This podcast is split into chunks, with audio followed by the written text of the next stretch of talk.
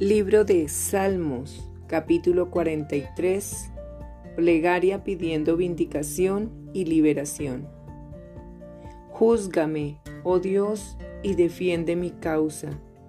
Líbrame de gente impía y del hombre engañoso e inicuo. Pues que tú eres el Dios de mi fortaleza, ¿por qué me has desechado? ¿Por qué andaré enlutado? Por la opresión del enemigo? Envía tu luz y tu verdad, éstas me guiarán, me conducirán a tu santo monte y a tus moradas. Entraré al altar de Dios, al Dios de mi alegría y de mi gozo, y te alabaré con arpa, oh Dios, Dios mío. ¿Por qué te abates, oh alma mía? ¿Y por qué te turbas dentro de mí?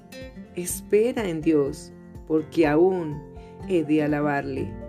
Salvación mía y Dios mío.